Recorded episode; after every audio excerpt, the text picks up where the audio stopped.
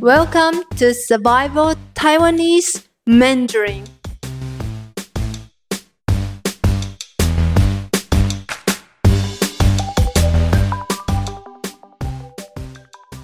Hello everyone, this is your Mandarin teacher Hui Ming. In today's lesson, we'll cover the basic greetings in Mandarin.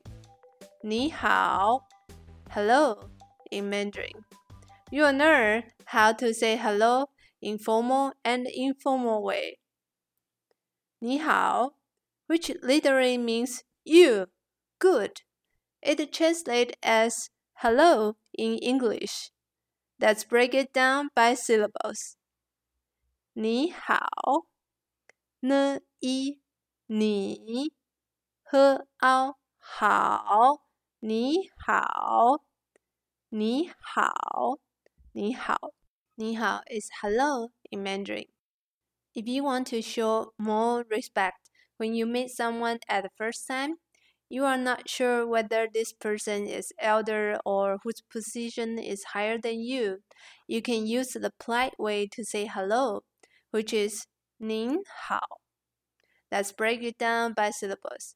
N in 您 h ao 好 您好您好 Hello in formal way.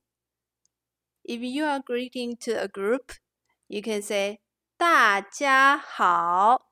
Hello everybody. Hello everyone. Okay, let's break it down.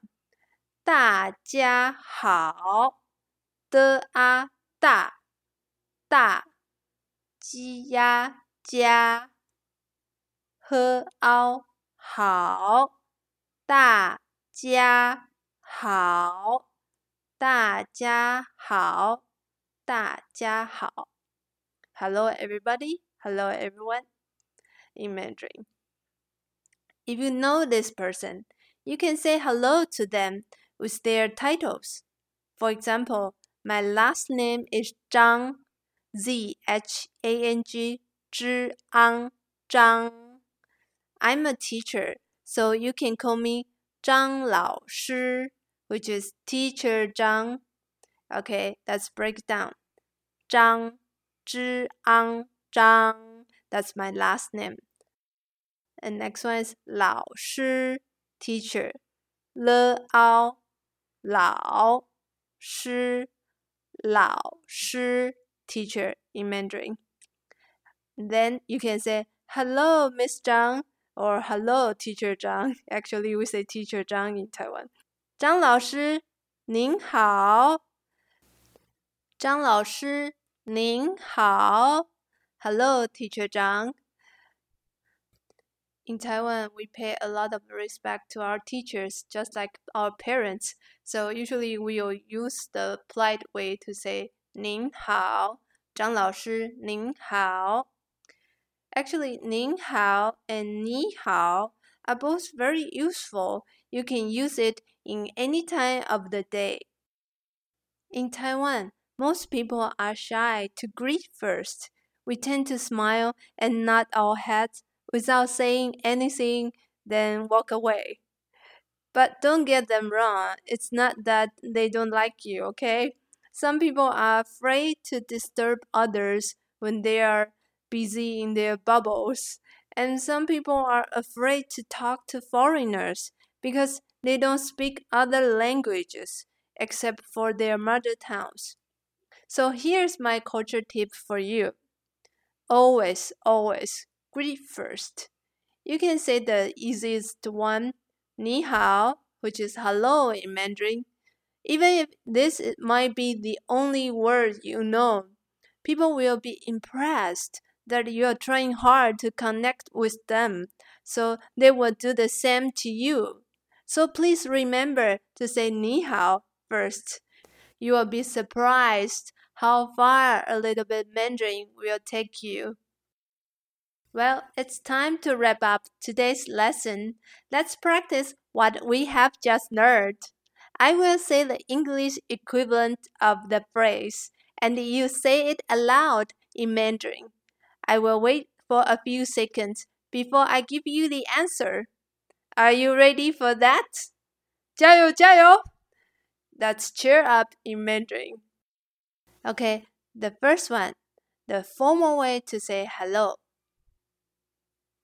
您好，n 音您，h 熬好，您好。Okay, the second one, the informal way to say hello.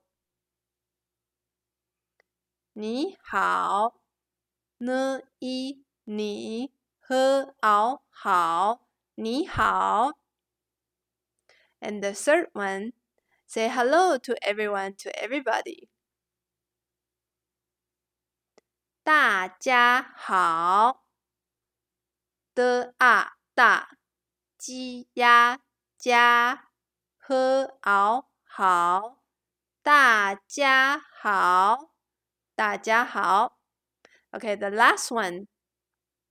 Hello, Miss Zhang, or hello, Teacher Zhang, in a polite way.